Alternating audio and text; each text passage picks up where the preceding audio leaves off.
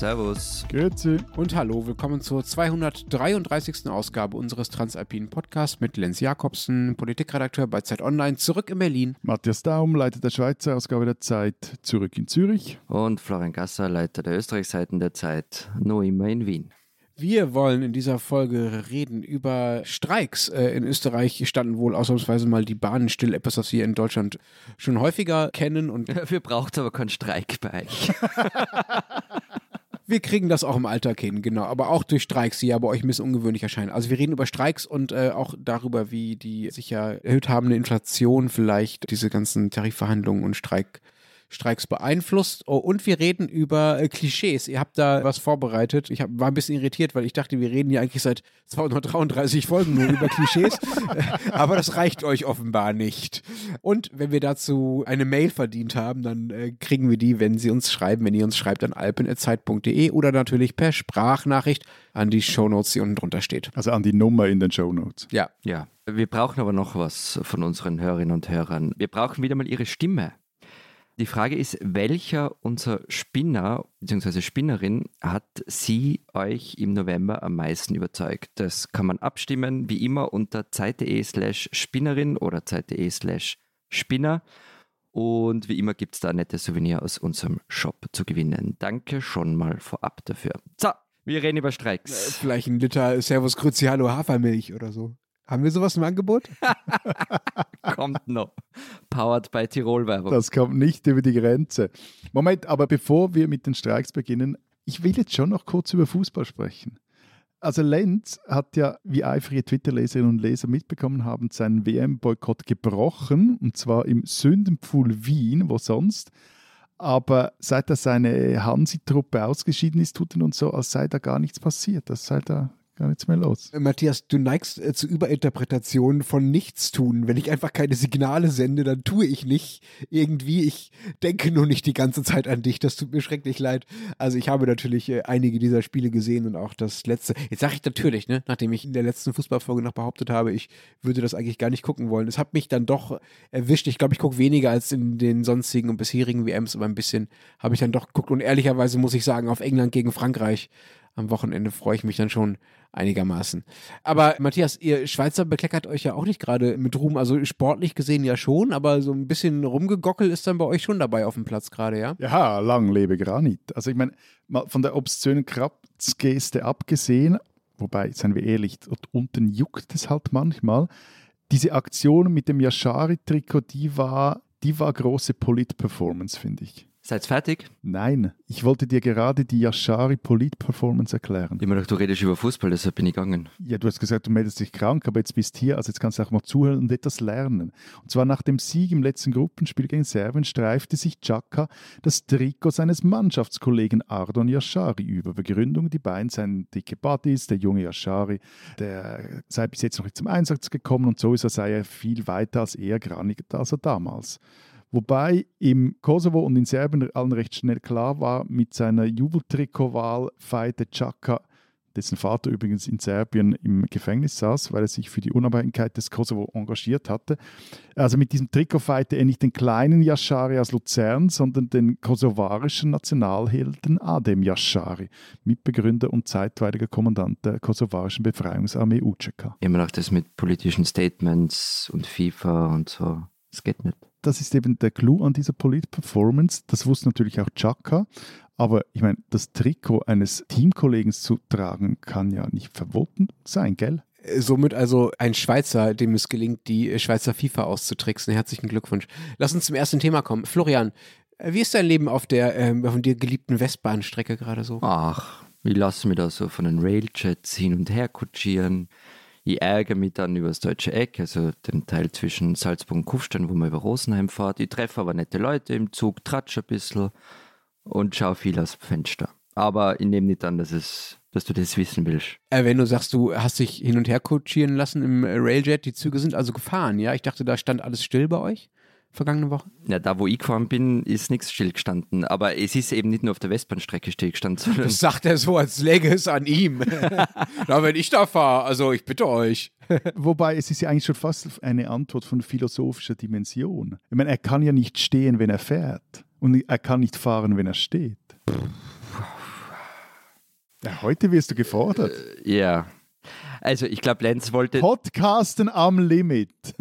also ich glaube, Lenz wollte darauf hinaus. Am Montag vergangene Woche ist er nicht nur auf der Westbahnstrecke nichts gefahren, sondern der gesamte Bahnverkehr in Österreich ist stillgestanden. Also wirklich alles. Also vom kleinen Regionalzug bis zu den Nachtzügen, die durch halb Europa fahren. Und ich wollte eigentlich an dem Tag im Zug sitzen am Montag und habe dann aber, genau aus dem Grund, Lenz, umgeplant und bin am Sonntag gefahren. Da war ich übrigens nicht der Einzige. Es war dann recht voll mit, mit Kantlern die nur irgendwie rasch losgefahren sind, bevor alles gestanden ist. Der Grund, die Eisenbahnerinnen und Eisenbahner haben gestreikt in Österreich. Und weil es eben sehr selten bei uns ist, hätte ich eigentlich am Samstagnachmittag und auch noch am Samstagabend viel darauf verwettet, dass die Drogen nur Bluff ist. Aber sie haben es dann tatsächlich getan. Wobei mir ja zugetragen wurde, dass nicht überall alles stillstand auf Österreichs Schienen. Also im schönen Montafon fuhr anscheinend das Bahnli weiterhin. Schau dir an. Da kann man sagen, die Vorarlberger wissen halt noch, wie man die Wirtschaft am Laufen hält. Wir sind ja quasi Schweizer. Nicht? Aber sie kamen, glaube ich, nicht in den einen Bahnhof rein und mussten da einen Schienenersatzverkehr aufstellen stellen. Florian, worum geht es den Streikenden denn mit ihrer Aktion da? Was wollen die erreichen? Also die Forderung der Gewerkschaft war Erhöhung der Bruttolöhne um mindestens 400 Euro, also 400 Euro so pauschal. Und die Idee dahinter war, dass äh, niedrige und mittlere Gehälter damit relativ stark steigen. Also es gibt ja bei den ÖPB mittlerweile einen Mindestlohn von 2000 Euro, der wäre dann auf 2400 gestiegen, also um 20 Prozent. Bei Fachkräften, die so um die 3000 verdienen, wird es auf 3400 äh, steigen, also 13,3 Prozent und so weiter. Das Angebot der Arbeitnehmerseite war 8,4 Prozent plus auf die Istlöhne, aber mindestens 200 Euro plus eine Einmalzahlung von 1000 Euro.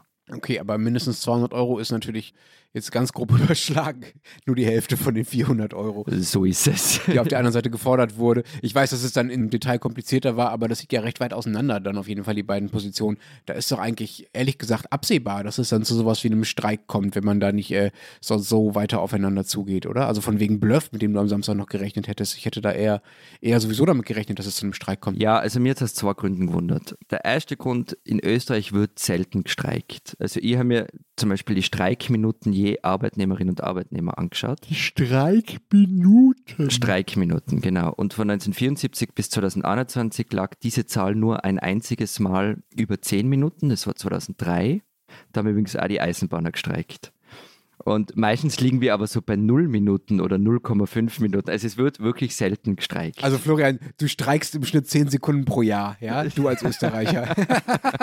das, also allein, dass ihr das überhaupt in Minuten messt, ist ja völlig irre. Wir messen in Tagen. Ja, da schwanken die Zahlen von Jahr zu Jahr stark, ist ja auch logisch, weil das natürlich von einzelnen großen Streiks aushängt. Also wenn man eben die, was ich, Metall- und Elektrobranche in Baden-Württemberg streikt, was durchaus mal vorkommt, dann hat das natürlich massiven Einfluss auf die Statistiken. Wenn mal irgendwo in Berlin ein Bäckermeister streikt, dann äh, hat das natürlich weniger Einfluss, wobei Bäckermeister sowieso nicht die besten Streiker sind, äh, äh, sind schließlich Meister. Aber klar ist, egal wie man auf diese Zahlen schaut, es gibt ja Zahlen zum internationalen äh, Vergleich, bei uns wird viel, viel mehr gestreikt als bei uns. Also viel, viel mehr im Sinne von ein Vielfaches mehr. Es sind mal bei uns so 15 Tage pro 1000 Mitarbeiter pro Jahr die durch äh, Streik verloren gehen, also Arbeitstage, die bestreikt werden.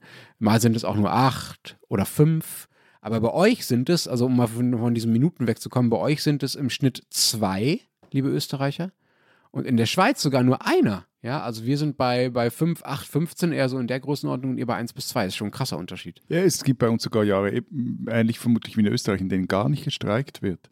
Und meistens sind die Streiks dann auch sogenannte Warnstreiks. Also zum Beispiel haben jetzt die Bauarbeiter hier seit Oktober immer mal wieder für kurze Zeit die Arbeit niedergelegt. Und zum Beispiel sind sie Mitte November in Zürich in einer Demo vor den Sitz des Baumeisterverbands gezogen. Das sieht dann auch toll aus, mit all den roten Fahnen. Und vor allem haben sie dann auch noch in, in der Haupthalle des Hauptbahnhofs so ganz spontan ein kollektives Monster zum Mittag abgehalten. Aber da ging es, also nicht aber, sondern da ging es vor allem darum, weil der Landesmantelvertrag ausgelaufen ist oder ausläuft Ende Jahr. Das ist ein Kollektivvertrag, oder? Ja, genau. Und, und die waren sich äh, nicht einig, wie denn das genau weitergehen soll, zu welchen Konditionen. Und da war der Streik, waren diese verschiedenen Warnstreiks so ein Mittel, um da die äh, Verhandlungen etwas weiterzubringen.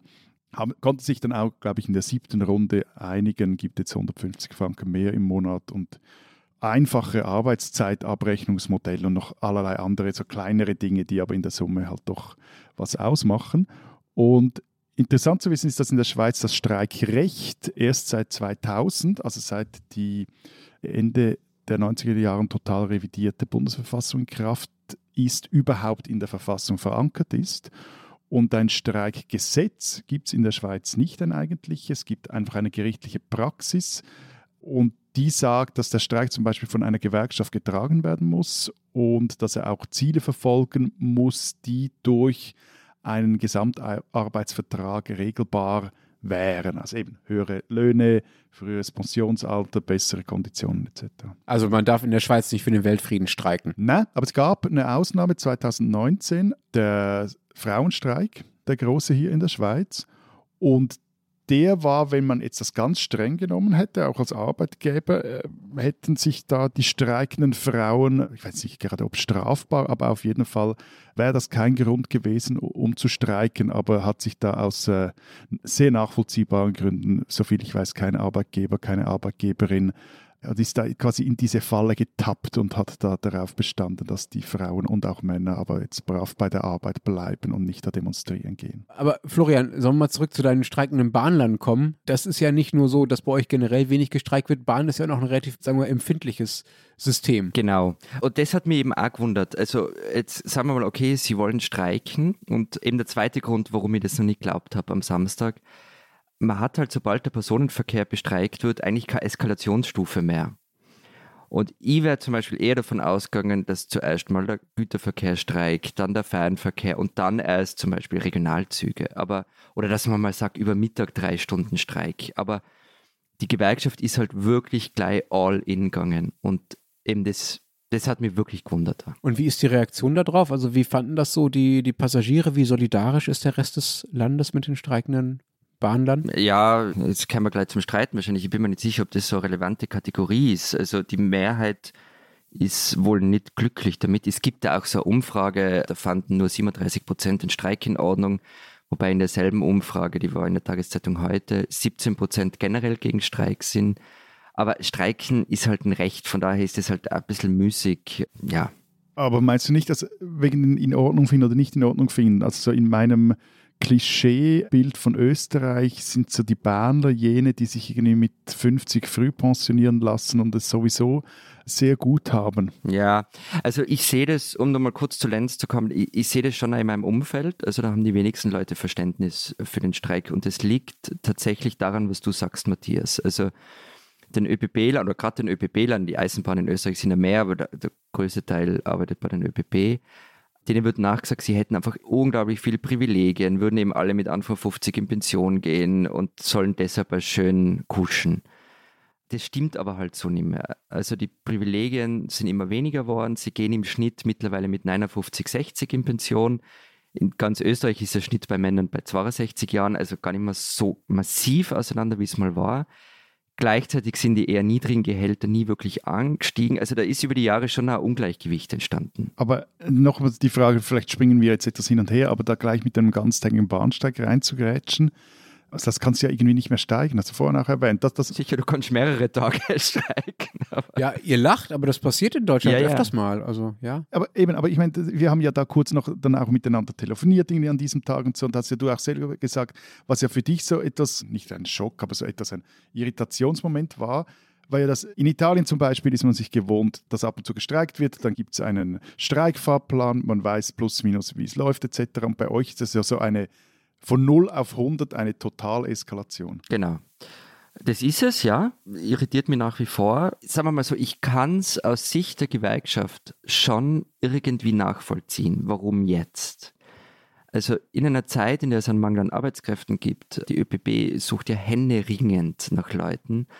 Und in einer Zeit, in der die Eisenbahn als ein großer Hebel für die Klimawende gilt, ja, wann soll man denn das sonst machen? Ja, ich habe keine Ahnung von den Arbeitsbedingungen bei der österreichischen Bahn und wie privilegiert die noch sind oder nicht und äh, inwieweit genau jetzt diese konkrete Forderung nachvollziehbar ist oder nicht. Aber was ich interessant fand, wo ich echt aufgehorcht habe, Florian, war, als du sagtest, du seist dir nicht sicher, ob das mit der Solidarität so eine wichtige Kategorie sei.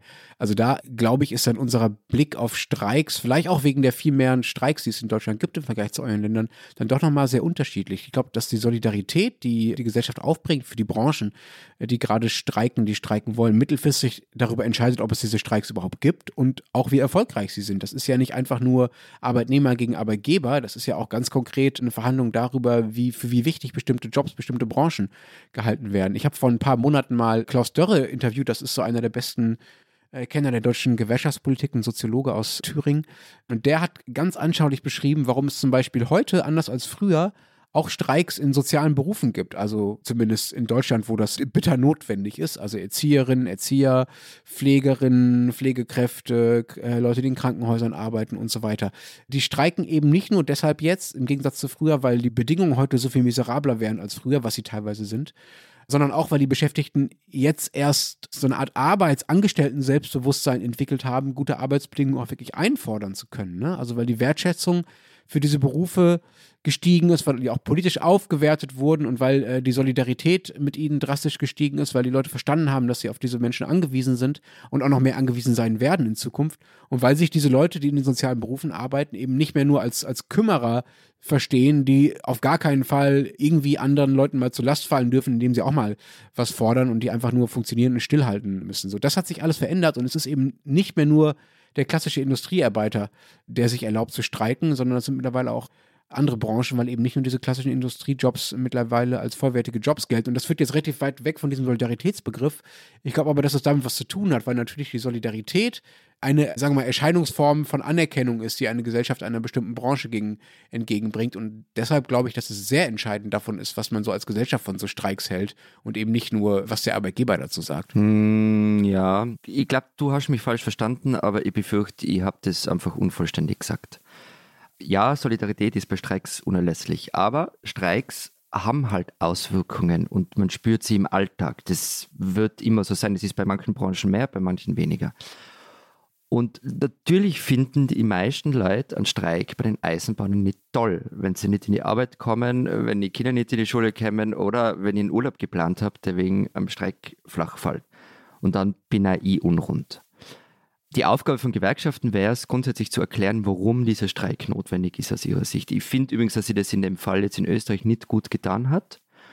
Und die Stimmung ist auch gegen sie. Also selbst in der Tageszeitung Der Standard, der echt kein Haut des Konservativismus ist, ist dazu gestanden, ein Titel Ein Streik ohne Rechtfertigung, die Eisenbahner nehmen das Land in Geiselhaft und schädigen die Sozialpartnerschaft. Aber ich finde trotzdem, gerade beim Streik für den Eisenbahn, jetzt so eine Ad-Hoc-Umfrage zu machen, irgendwie ein paar Tage später, finden Sie das gerechtfertigt oder nicht, wenn vielleicht viele noch grantig sind, weil sie irgendwo nicht hinkommen sind, bin mir nicht sicher, wie sinnvoll ich das finde. Genau, das eine ist ja das unbequem zu finden und das andere ist ja deshalb den Leuten ihren äh, möglicherweise erhöhten Lohn nicht zu gönnen. Es gibt hier, also nur mal so Beispiele zu nennen. Ich habe mal gegoogelt, was es so an Streiks gab in Deutschland in den letzten Wochentagen und es gibt einige, ja. Zum Beispiel jetzt im Herbst über viele Wochen in einer, in einer großen Fabrik äh, von Teigwaren Risa. Ich weiß nicht, ob ihr die kennt, das sind so Nudeln. Ja, liegen vielleicht auch bei euch im Regal. Hier in Berlin liegen sie jedenfalls massenhaft, also einer der großen Hersteller. Deutsche Nudeln, soweit kommt es. Also deutsche Nudeln, deutsche Nudeln. okay. Was soll ich dazu sagen? Also, wenn es gegen Deutschland geht, kann man das einfach mal so pauschal sagen. Okay, stecke ich ein. Jedenfalls, da hat ein Teil der Mitarbeiter bisher nur so knapp über Mindestlohn, also dem neuen Mindestlohn von 12 Euro, verdient und die Gewerkschaft hat da jetzt wochenlang einen relativ harten Arbeitskampf geführt und sich am Ende auch tatsächlich durchgesetzt. Sie kriegen jetzt in drei Stufen, ich glaube bis Ende 2023 insgesamt zwei Euro mehr Stundenlohn und dazu noch 50 Euro Corona-Bonus pro Monat. Und das zeigt, ich meine, sagen wir mal, Nudelfabriken sind jetzt auch nicht die Fabriken, wo die höchst qualifiziertesten Menschen arbeiten. Das zeigt, dass die Macht der Arbeitnehmer da gerade zu wachsen scheint und Andererseits, das ist so ein bisschen die Kehrseite davon, finde ich bemerkenswert, wie zurückhaltend eigentlich Gewerkschaften und Angestellte teilweise, zumindest in Deutschland, angesichts der Umstände noch sind. Also ich finde, es könnte auch noch viel mehr gestreikt werden oder ich will es gar nicht werten, aber mich wundert es, dass nicht noch mehr gestreikt wird und nicht noch härtere Arbeitskämpfe geführt werden. Wir haben 10% Inflation, wir haben Arbeitskräftemangel, einen dramatischen und eigentlich müssten, müssten Arbeitnehmer da viel, viel, viel, viel mehr verlangen, als das, was gerade so verhandelt wird. Deutschland erlebt gerade den dramatischsten Reallohnverlust seit 15 Jahren. Also das Geld wird einfach weniger wert. Wobei man hier schon auch sagen muss, wenn du das Ganze jetzt zum Beispiel mal über die vergangenen zehn Jahre anschaust, wie sich die Inflationsraten in Deutschland, in Österreich und auch in der Schweiz entwickelt haben, also da ist dieses 2022 schon auch ein krasser Ausreißer nach oben. Also äh, vergangene zehn Jahren war die Inflation in Deutschland so irgendwie zwischen 0,5 3,1 Prozent. In Österreich war sie zwischen 0,5 und 3,5. In der Schweiz zwischen minus 1,1 und 0,9 Prozent. Also klar fehlt zurzeit recht viel Geld im Portemonnaie der Leute, hat aber nicht nur mit der Inflation, sondern halt auch mit äh, gerade auch im Fall von Deutschland, hat mit einer gescheiterten Gas- und äh, Strompolitik zu tun. Und da verstehe ich also bis zu einem gewissen Grad auch die Arbeitgeber, die jetzt nicht gleich äh, willens sind, das Füllhorn auszuschütten, auch angesichts der sehr ungewissen äh, Konjunkturprognosen für das kommende Jahr. Was redest du denn da? Also das heißt jetzt wirklich Inflation über die vergangenen zehn Jahre. Das ist es jetzt für die Mappe, für die Arbeitgeber, für die Kollektivvertragsverhandlungen sozusagen Argumentationsstützen, die man da schön herausrechnet. Nein, aber also keine Ahnung, warum du von den letzten zehn Jahren redest. Ich habe ja auch nicht behauptet, 2015 hätten aber echt mal die deutschen Metallarbeitnehmer mal so richtig Rabatz machen müssen. Ich habe nur gesagt, jetzt gibt es einen dramatischen Reallohnverlust, der sich ja dadurch ausdrückt, wo du sagst, Ausreißer 2022. Wir wissen erstens nicht, wie sehr das Ausreißer ist. Auch 2023 wird die Inflation nach Prognosen noch sehr hoch bleiben. Und auch vor einem Jahr, also November 2021, war die Inflation in Deutschland schon bei 5%. Mittlerweile sind wir halt bei 8 bis 10 Prozent. Und jeden Monat, in dem diese Inflation so hoch liegt, in dem aber die Leute nicht mehr Geld kriegen, also ihre Gehälter nicht steigen, verlieren diese Menschen Geld. Das ist dieser Reallohnverlust, den ich gerade schon genannt habe und der dramatisch ist. Und damit haben ja Zahlen von 2015 oder vor, vor zehn Jahren nichts zu tun. Das ist das eine. Das andere ist, ich habe ja nicht gesagt, die Arbeitgeber sollen halt mal von sich aus einfach mehr Geld hergeben. Ich habe nur gesagt, die Arbeitnehmer sollen bitte mehr fordern. Und dann noch zu der Sache, das liegt halt nicht nur an der Inflation, sondern auch an politischen Fehlentscheidungen und so. Naja, die politischen Fehlentscheidungen führen halt zu der höheren Inflation. So rum wird da, wird dann Schuh draus. Ne? Also wegen falscher Energiepolitik steigen in Deutschland die Energiepreise. Und ja, da kann man dann aus Arbeitgebersicht sagen, ja, daran sind wir ja nicht schuld, aber dass die Arbeitnehmer weniger streiken sollen, weil verschiedene Merkel-Kabinette in den vergangenen 16 Jahren sich zu abhängig von Russland gemacht haben, das finde ich jetzt auch nicht gerade nachvollziehbar. Also da werden wir uns nicht einig, lieber Matthias. Ja, na, nur ganz kurz zur Einordnung von diesen Zahlen von Matthias. Die rollierende Inflation, also die über die vergangenen zwölf Monate in Österreich, beträgt 8 Prozent. Also einfach nur mal, um das da einzuordnen. Und Irgendwie, er nimmt das nicht so ganz ernst mit der Inflation bei uns. Nein, er nimmt das nicht an. Aber ne, er sagt immer, er tut immer so, als wäre das so ein bisschen so ein paar lahme Kröten. Aber, und jetzt gebe ich mal den Genossen hier. Es ist ja vieles, was du erzählt hast, Lenz, in Österreich sehr ähnlich. Und in vielen Bereichen, die von diesem Reallohnverlust betroffen sind, gibt es keine starken Gewerkschaften. Die sind nicht gut organisiert bei den Eisenbahnen aber schon. Das heißt, diese extrem gut organisierte Gewerkschaft prescht also vor, verlangt eine harte Erhöhung der Löhne, lässt sich auch nicht mit diesen Einmalzahlungen abspeisen und geht auf die Barrikaden. Und natürlich hat es eine Auswirkung auf andere Branchen, wenn die jetzt gut abschließen. Also warum sollen sie das auch nicht tun? Gerade jetzt. Wenn ihr mich jetzt wieder mal zu Wort kommen lässt, was ihr jetzt freundlicherweise tut, Erstens, als einziger studierter Historiker in dieser Runde ist es meine heilige Pflicht, eure Gegenwartsnervosität immer mal wieder in den geschichtlichen Kontext zu stellen. Voilà. Und es ist ja schon noch ein Unterschied, ob du eine Inflation hast, die seit zehn Jahren galoppiert oder ob das eigentlich mal relativ ruhig war. So. Zweitens, du, Florian, oder ich nenne dich jetzt Etienne Lantier, du musst bald mal aufpassen, dass sich nicht der ÖGB engagiert das klang gut, also dein, dein Verding. Aber nein, aber jetzt noch was ernsthaft zum anderen. Also bei euch, wie sehr ist denn dieser Streik, das ist so etwas, das ich mir noch überlegt habe, ist denn das so eine über Bande gespielte Aktion, mit der die SPÖ vor allem mal der schwarz-grünen Regierung mal zeigen wollte, wo oder wie sie dann auch noch Druck ausüben kann, wenn es dann hart auf hart geht? Also, was stimmt ist, wenn man sich diese Liste mit den Streikminuten in Österreich anschaut, die sind immer dann raufgegangen, oder nicht immer, aber oft, manchmal, wenn die SPÖ nicht in der Regierung war oder zumindest nicht den Kanzler gestellt hat. Das ist einmal das Erste. Das würde jetzt deine These stützen. Aber in dem Fall jetzt war es, glaube ich, gar nicht so sehr deswegen. Dafür waren nämlich auch die Reaktionen aus der SPÖ zum Bahnstreik zu leise. Also es gab keine großen Solidaritätsbekundungen der Vorsitzenden. Ich würde mal davon ausgehen oder vermuten, dass es daran liegt, dass man sich wohl gedacht hat, der Streik kommt nicht so gut an und deshalb bleibt man da lieber zurückhaltend. Also dann sind die gar nicht so eng. Die sind total eng, natürlich, und die werden es ja bleiben. Ich würde das jetzt in dem Fall einfach mal unter Arbeitsteilung verbuchen. Aber äh, du hast es schon angekündigt, also die Eisenbahnen haben angefangen, die sind gut organisiert, vielleicht kommen dann noch andere nach mit ähnlich hohen Abschlüssen. Bleibt es denn jetzt bei diesem Eisenbahnerstreik in Österreich, bei diesem kurzen, oder stellst du dich darauf ein, dass es sowas jetzt häufiger gibt? Keine Ahnung. Also es war offenbar im Handel sehr knapp. Die wollten vergangene Woche streiken, es ist jetzt vorbei. Stand heute Dienstag, an dem wir aufnehmen. Die Bierbrauer haben doch gestreikt. Die Bierbrauer am Arc gestreikt, genau. Äh, und hat man das am Zapfahren gemerkt? Ich nicht. Also wir nehmen ja am Dienstag auf. Stand jetzt ist für Donnerstag ist ein Streik bei A1 geplant, also der Telekom. Das wäre natürlich heftig. Keine Ahnung, wie stark da dann zum Beispiel Internet- und Handyempfang betroffen sein werden, weiß ich einfach nicht. Aber vielleicht. Ich glaube, da sitzt jemand mehr an der Kurbel, der das Netz irgendwie in die Masten kurbeln muss. Also.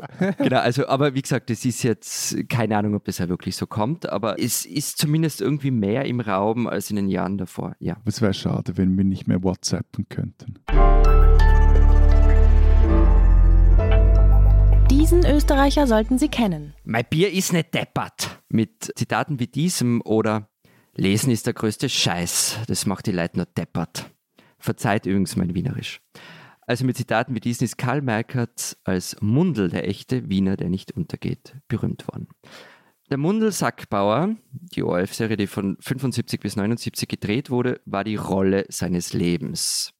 Später kam noch der Karl Bockerer dazu, der Wiener Metzger, der sich wegen seiner Sturheit mit den Nazis anlegt und nicht einsieht, warum er mit seinem alten Kumpel, dem Dr. Rosenblatt, nicht mehr Karten spielen soll und auch nicht versteht, warum sein Hitlers Geburtstag, der zufällig auch der seine ist, nicht genügt, die Hackenkreuzfahne beim Klofenster rauszuhängen. Aber Karl Merkatz war viel mehr als der Mundel und der Bockerer. Geboren wurde Merkatz am 17. November 1930 als Sohn eines Werkzeugmachers und einer Weberin in Wiener Neustadt.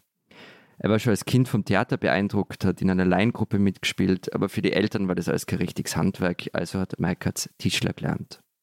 Vor der Meisterprüfung hat er das dann aber doch sein lassen und Schauspiel studiert in Salzburg, Wien und Zürich.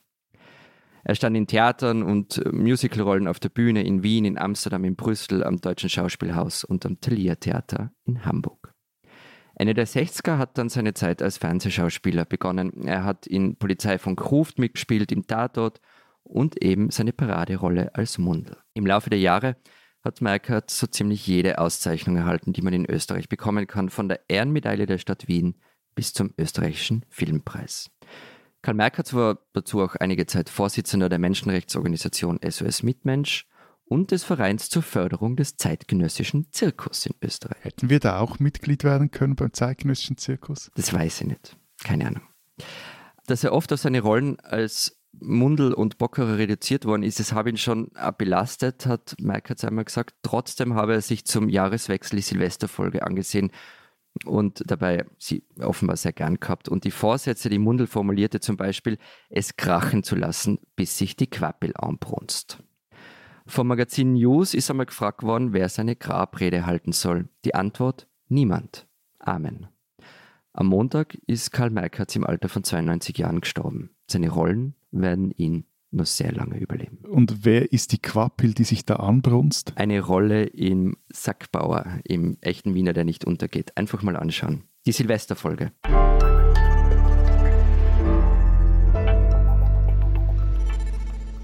Unser zweites Thema. Ihr wollt ganz ungewöhnlich über Klischees sprechen. Ich, ich muss gerade ein Klischee revidieren, dass wir vielleicht auch ein Klischee ist, dass man nämlich deutsche Teigwaren nicht essen kann, weil nur die echten italienischen Pasta bei uns in die Töpfe kommen. Ich habe das nämlich jetzt noch nachgeschaut und diese Teigwaren, Entschuldigung, Risa, gehören anscheinend zu einer Firma, die Alpgold heißt. Und diese Pasta oder Nudeln, wie ihr sagen würdet, die gibt es also wirklich auch in Schweizer Läden und die sind auch schon mal bei mir im Topf gelandet. Dieses Klischee hätten wir schon mal aus der Welt geräumt. Und weitere? Wir haben dazu eine Alpenausgabe produziert, die ab morgen Donnerstag in der Schweiz und in Österreich am Kiosk zu kaufen ist. Aber eben, neben dem deutschen Nudelklischee, ein anderes Klischee, von dem wir, als wir sie produziert haben, noch nicht gewusst haben, ist, zumindest ich nicht, Österreicher hassen Hafermilch. Darf ich da eine Sache einfach nur dazu sagen? Der Spot der Tirol-Werbung ist super. Also, wir bekommen manchmal Hinweise von Leserinnen und Lesern, wenn ich mal wieder gegen Lehrer äh, vermeintlich zu viel gepöbelt habe oder wir uns mit anderen Interessengruppen oder Betroffenen anlegen oder wenn in Österreich mal wieder jemand zurücktritt oder Chatnachrichten bekannt werden. Wir haben noch nicht so viele Hinweise bekommen wegen eines Werbespots. Jetzt schon. Ich weiß nicht, wie viele es waren. Bestimmt 30 Leute, die uns angetwittert haben oder gemailt haben oder was auch immer. Wir sind natürlich jetzt top informiert und ich erzähle erstmal, was da überhaupt passiert ist für diejenigen, äh, die Vorkommnisse in Tirol nicht mit so viel Eifer mitverfolgen, äh, wie unser einer das tut. Also. Es gibt einen Spot der Tirol-Werbung. Der ist auch schon ein bisschen älter. Der läuft schon ein Jahr ungefähr, Florian, oder? Und in diesem Werbespot läuft so ein Ungeheuer, von dem selbst ich dank dieses Podcasts mittlerweile weiß, dass es sich wahrscheinlich um einen Krampus handeln soll. Also um eines dieser Korrekt. Schreckgespenster, die zu einem äh, bestimmten äh, Anlass, ich weiß jetzt nicht mehr genau, zu welcher Jahreszeit, irgendwann im Herbst oder Frühjahr wahrscheinlich. Das sind die Helferchen des Nikolaus. Genau, also genau jetzt. Jedenfalls läuft dieser Krampus in diesem Werbespot durch einen düsteren Wald. Es sieht alles sehr bedrohlich aus, so liegt Schnee und so weiter. Und dann kommt dieses Monster zu so einer urigen Tiroler Holzhütte und geht da so rein und alle zittern so ein bisschen. Und anstatt dass dann dieser Krampus diese Leute angreift und vermöbelt oder was auch immer man sich so an Eskalationen gewalttätiger Art in Tirol sonst noch vorstellen kann, bestellt es mit so einer niedlichen Oma-Stimme ein Latte Macchiato und kriegt ihn dann natürlich auch von der lieben, ich weiß nicht so genau, Mutter, Hüttenwirtin, auf jeden Fall Frau, die in diesem Haus sitzt und da offenbar Latte Macchiato verteilt. Es ist offenbar ein Gasthof. Denn, so dann der Tiroler Werbeslogan in diesem Spot, wir sind zu allen herzlich. So, alles super. Florian findet es auch super, hat sich auch aber offenbar auch die Gedanken nicht weiter gemacht, die sich dann nämlich der Tiroler Landwirtschaftsverband gemacht hat, weil nämlich dieses Monster nicht einfach nur ein Latte Macchiato bestellt hat, sondern ein Latte Macchiato mit Hafermilch. Das war dann halt ein Frevel, den die Tiroler so gar nicht hinnehmen konnten. Riesenaufregung. Der Präsident der Landwirtschaftskammer der Tiroler ist, ich zitiere, es kommen jetzt so viele schöne Zitate. Also, der Präsident der Landwirtschaftskammer Tirol ist über diesen Werbespot und die Verwendung des Wortes Hafermilch in diesem Werbespot, Anführungszeichen, extrem schockiert.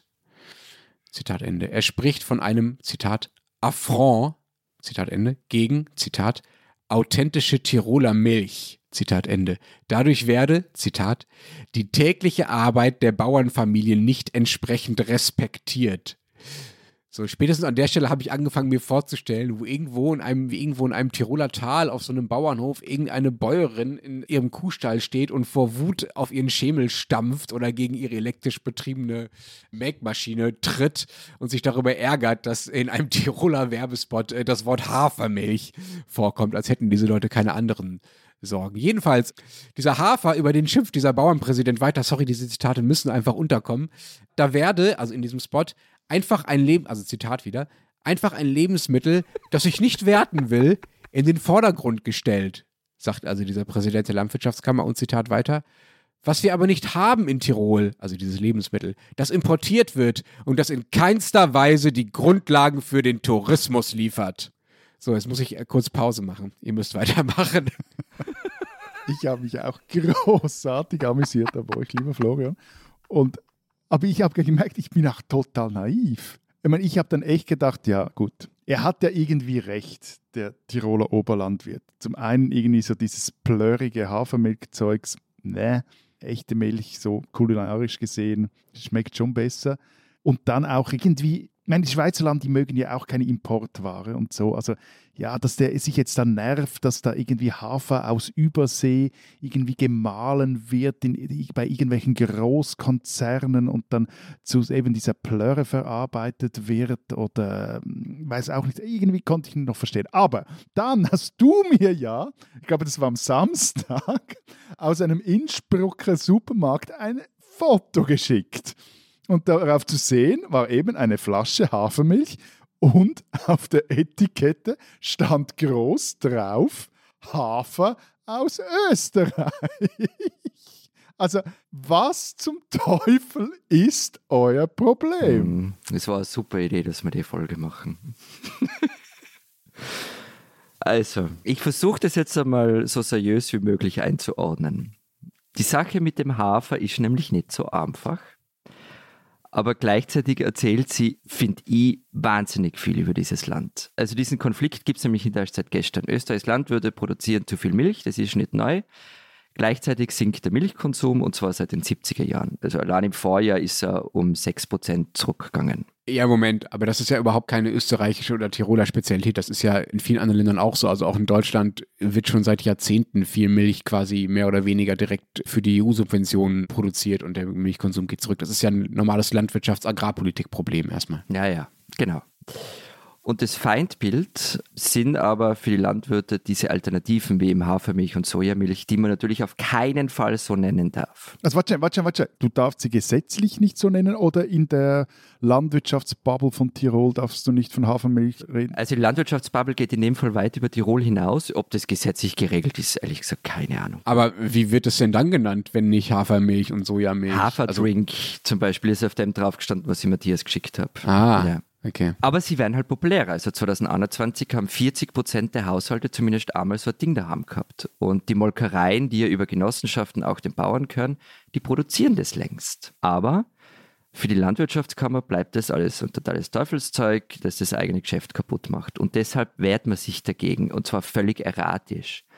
Dass das jetzt wegen dem Spot übrigens so eskaliert ist, sieht man als Sieg an. Kein Scherz in der Landwirtschaftskammer. Ich weiß auch nicht genau warum. Ich habe eine Idee. Ich glaube, das ist der perfekte Tiroler Skandal. Der ist nämlich so absurd und auf eine Art so niedlich, dass sich auch niemand daran wirklich stört. Also ich als Deutscher, der ja sozusagen euer liebster Kunde bin, ja, also nicht nur, weil ich tatsächlich total gefangen bin von diesem wunderschönen Tirol, habe ich schon ganz oft erzählt und so und Gravelbike und so weiter, sondern auch einfach weil es natürlich mein Bild von österreichischen Skandalen so wunderbar bestätigt. Das ist irgendwie völlig absurd und lustig, aber es ist auch nicht so richtig schlimm. Es ist nicht so richtig schlimm. Sagst du, sagst du. Ja. Also ich finde, wer wirklich verloren hat in der ganzen Kiste, ist die Tirol-Werbung, die einen guten Spot gemacht haben. Und die hätten diese Aufregung der Kammer, der Landwirtschaftskammer halt einfach mild weglächeln Die haben sogar, haben sogar so einen Werbepreis dafür bekommen, ne? Ja, yeah, genau, genau. Und da sind wir jetzt aber beim Klischee. Also das Klischee, das Matthias gesagt hat, stimmt nicht. Wir haben nichts gegen Hafermilch. Aber das Klischee ist, die Landwirte in Österreich und eben ein Tirol sind unglaublich mächtig. Und ja, deshalb kuscht man auch für ihnen. Und im Übrigen ist das mit der Hafermilch wirklich so, dass das offiziell verboten ist. Das muss man Hafertrink nennen. Und äh, schon seit den 80 Hast du das jetzt nachgegoogelt? Ja, und seit den 80er Jahren ist verboten laut EU-Gesetz Milch, Joghurt, Käse oder Butter, beziehungsweise sind, sind diese Begriffe speziell für Produkte reserviert, die aus Zitat Sekretdrüsen gewonnen werden also für Tierprodukte nicht für pflanzliche Produkte. Aber was ich eigentlich schockierend finde, ich habe ja immer gedacht, und ich glaube Lenz auch, wenn wir dich den Tourismusdirektor in unserem Podcast nennen oder schimpfen, dass wir damit dich als den mächtigsten Tiroler bezeichnen, aber eigentlich bist du in dem Fall nur ein Befehlsempfänger der Agrarfront deines heiligen Landes. Aber das darfst du nicht laut sagen. Könnt ihr mal in Tirol so ein Celebrity Deathmatch zwischen dem obersten Bauern und dem obersten Touristiker machen? Ja, aber das ist dann am Ende vermutlich eine Person. Das wäre jetzt das perfekte Ende für diesen Podcast, aber ich glaube, wir machen noch ein bisschen weiter, weil wir ja nicht nur über diesen absurden Tiroler Werbespot und den Streit darüber reden wollten, sondern ihr habt ja auch noch viele, viele, viele Seiten wertvollstes Papier äh, mit, mit österreichischen und schweizerischen Klischees äh, bedruckt. Äh, ich wäre schwer enttäuscht, wenn da nicht mindestens was über die reiche Schweiz und die österreichischen Mozartkugeln und irgendwas über Käse und Schokolade vorkommt. Ich hoffe, es geht viel um Essen. Äh, es kommt alles vor, was du aufzählt hast und dazu auch noch Sissi und Falco und alles quer querbeet. Und warum rechte Österreicher gerne Deutsche sein wollen. Auch Selbstverständlich. Sicher doch. Aber warum wir das dann haben, ist ja, weil also die Österreicher und die Schweizer bei der Zeit arbeiten ja seit zehn Jahren eng zusammen, also die in Wien und Zürich. Und trotz Podcasts und sonstigem Zeugs, was wir da zusammen machen, missverstehen wir uns nach wie vor ständig. Ich meine, allein heute Morgen habe ich Matthias Prügel angedroht für eine Formulierung, die mir zugerufen hat, die er aber gar nicht gemeint, gemeint hat, behauptet er zumindest. Und ja, wir haben eigentlich immer nach wie vor noch immer großen Spaß dran, dass wir uns wechselseitig klischeemäßiges Verhalten vorwerfen. Wobei jetzt Prügel androhen, also dieses Klischee haben wir in dem Fall vergessen. Also Österreich sind von Natur aus gewaltbereit. Also. Na, wir drohen sie nur an, wir setzen sie dann nicht um. Äh, Moment, Moment, wobei ich da auf euren Seiten schon gefunden habe, Österreicher sind antisemitisch als Klischee oder alle Österreicher sind katholisch. In beiden scheint mir durchaus eine gewisse Portion Potenzial zur Gewaltausübung zu stecken. Also ich glaube, das ist schon abgedeckt bei euch. Okay bei katholisch bin, ja. Möchtest du das ernsthaft anzweifeln, Florian? Kreuzfahrer, sprich weiter. Ja, also wie auch immer. Wir, also damit wir mit diesem ganzen Klischeespaß nicht allein sind und das nur unter uns passiert, haben wir das jetzt einfach mal auf zehn Seiten in eine Ausgabe gepackt. Und übrigens, acht Klischees hat die Wiener Fotografin Stefanie Mooshammer beantwortet mit Bildern. Unter anderem, dass der Wiener Tatort besser als die Schweizer Version ist. Und ein Bild, wir sagen jetzt aber nicht welches, und im Blatt steht das auch nicht drin, ist also eine exklusive Info für unsere quasi Herrschaftswissen, für unsere Podcast-Hörerinnen und Hörer. Ein Bild wurde im Studio von Ulrich Seidel aufgenommen. Und was sind auf diesen zehn Seiten eure Lieblingsklischees? Äh, Eines der schönsten finde ich das Klischee, alle Österreicherinnen essen Mozartkugeln. Antwort von Martin Fürst, ist Geschäftsführer der Konditorei Fürst in Salzburg und Ur-Urenkel des Erfinders der Original-Salzburger Mozartkugel. Der sagt also, leider nicht alle, zumindest nicht die Original-Mozartkugel. Ich mag ja vor allem das Klischee, dass alle Schweizer eine Knarre daheim haben, ein Sturmgewehr. Und die Antwort darauf hat uns ein SVP-Politiker gegeben. Und der Text beginnt mit dem schönen militaristischen Satz: Die Schweiz hat keine Armee. Die Schweizer und immer mehr Schweizerinnen sind die Armee. Aber, aber mal ab, abgesehen vom Gender-Ding, das da neumodisch dazukommt, das ist so ein alter Standardspruch der Kalten Krieger. Also. Äh, Ich habe den noch nie gehört, ich finde den super. Und was auch toll ist, Dirk Stermann hat auf das Klischee geantwortet, dass die Österreicher einen Titelfilm haben und er hat ja selber das Studium abgebrochen und sagt, es sei in Österreich schon ein Vorteil, dass man seinen Vornamen Dirk mit DR abkürzen könne. Oder, was ganz lustig war, auch bei der Recherche, das Klischee, die Schweiz hat immer dieselbe Regierung. Es passt, das Klischee passt nicht nur zu den Bundesratswahlen, die diesen Mittwoch, also heute jetzt, wenn dieser Podcast rauskommt, stattfinden oder bereits stattgefunden haben, je nachdem, wenn Sie diesen Podcast jetzt hören. Auf jeden Fall, es erklärt auch, weshalb das politische System der Schweiz so stabil ist. Wir haben dann nämlich nachgezählt, seit dem Jahr 2000 hatte die Schweiz gerade mal 22 Bundesräte und Bundesrätinnen, jene, die jetzt noch im Amt sind, mitgezählt. Und Österreich hatte in derselben Zeit 116 Ministerinnen und Minister. Eigentlich waren es 117, aber die eine hat geheiratet und hat einfach einen anderen Namen. Und man muss dazu sagen, da sind Staatssekretärinnen und Staatssekretäre gar nicht mitgezählt, die sind aber bei uns eigentlich auch Teil der Regierung. Also da kommt noch mal ein ordentlicher Batzen obendrauf. Weil dann irgendwann mal genug war und das Layout irgendwie fertig war und wir gesagt haben, jetzt ist fertig. Sie haben sie nicht mehr Platz gehabt. Österreich hat so viele Amtsträger für zehn Seiten Papier. Die spinnen, die Schweizer. Also, es ist ja erstmal was Gutes, wenn man nicht ständig so viel Zeug wegschmeißt, sondern es versucht, anderen äh, Verwendungen zuzuführen. Aber dieses Prinzip der Kreislaufwirtschaft äh, hat die Justizdirektion des Kantons Zürich dann doch etwas falsch verstanden in den vergangenen Jahren. 2008 musste diese Verwaltung eine größere Anzahl von Computern entsorgen und damit beauftragte sie einen externen äh, Dienstleister. Dieser aber war, wie der Tagesanzeiger jetzt berichtete, der Bruder einer in Zürich stadtbekannten Milieufigur namens Roland Giesler. Erst Mitte November 2022, also vor einigen Wochen, verurteilte ihn das Obergericht, also diesen Roland Giesler in Zürich, wegen Drogenhandels im großen Stil zu vier Jahren Gefängnis und einer Rückzahlung von 633.000 Franken, die er mit dem Verkauf von insgesamt über 400 Kilogramm Marihuana erwirtschaftet haben soll. Also eine gehörige Portion, kein kleinen Dealer. Das Urteil ist übrigens äh, noch nicht rechtskräftig. Nun äh, gilt in Zürich keine Sippenhaft und natürlich kann der IT-Entsorger wenig dafür, was sein Bruder äh, so beruflich und kriminalitätsmäßig äh, treibt. Allerdings seien auf einem großen Teil der Festplatten die Daten, die damals entsorgt wurden, also diese Computer, die Daten auf den Festplatten seien eben nicht gelöscht gewesen, sagte Roland Giesler, derjenige, der da im Milieu die Drogen vertickt haben soll. Und die Justizdirektion berichtete, sie wisse nicht, ob die Festplatten gelöscht und oder verschlüsselt gewesen seien. Vermutlich kaum, denn Roland Giesler hat nun ein neues Strafverfahren am Hals. Er soll Richter und Staatsanwälte bedroht haben, am Handy angerufen, sie an ihren privaten Wohnsitzen aufgesucht haben und die dafür nötigen Telefonnummern und Adressen kamen, man ahnt es, laut dem 58-Jährigen aus den Festplatten der Justizdirektion, die doch eigentlich schon längst entsorgt und zerstört und gelöscht sein sollten. Die Staatsanwaltschaft beschuldigt ihn, Zitat, teilweise alte Hardware der Justizdirektion missbräuchlich an sich genommen, außer Landes geschafft, an unbekanntem Ort in Betrieb genommen und in der Folge dem Amtsgeheimnis unterstehende Daten eingesehen zu haben. Der Bruder von Roland Giesler entsorgte nur einen Teil der Datenträger, so sieht's aus. Andere Geräte setzte er neu auf und verkaufte sie weiter und wiederum andere bunkerte er und auf diesen Datenträgern, die er gebunkert hat, befanden sich mutmaßlich jene sensiblen Daten, die heute für diese Schlagzeilen sorgen. Also Daten wie Strafakten, psychiatrische Gutachten, auch sehr interessant, Baupläne des neuen Polizei- und Justizzentrums und auch gesperrte, also öffentlich nicht einsehbare und nicht recherchierbare Telefonnummern und private Wohnadressen von Richtern und Staatsanwälten.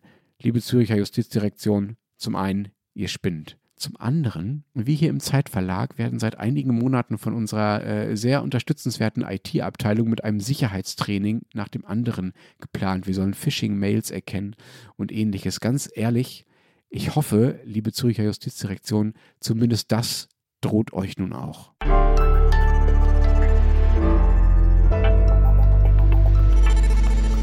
Das war's diese Woche beim Transalpinen Podcast. Was steht noch? Ah, Moment mal, ich weiß, was schon drin steht. Steht noch was drin außer euren Klischees?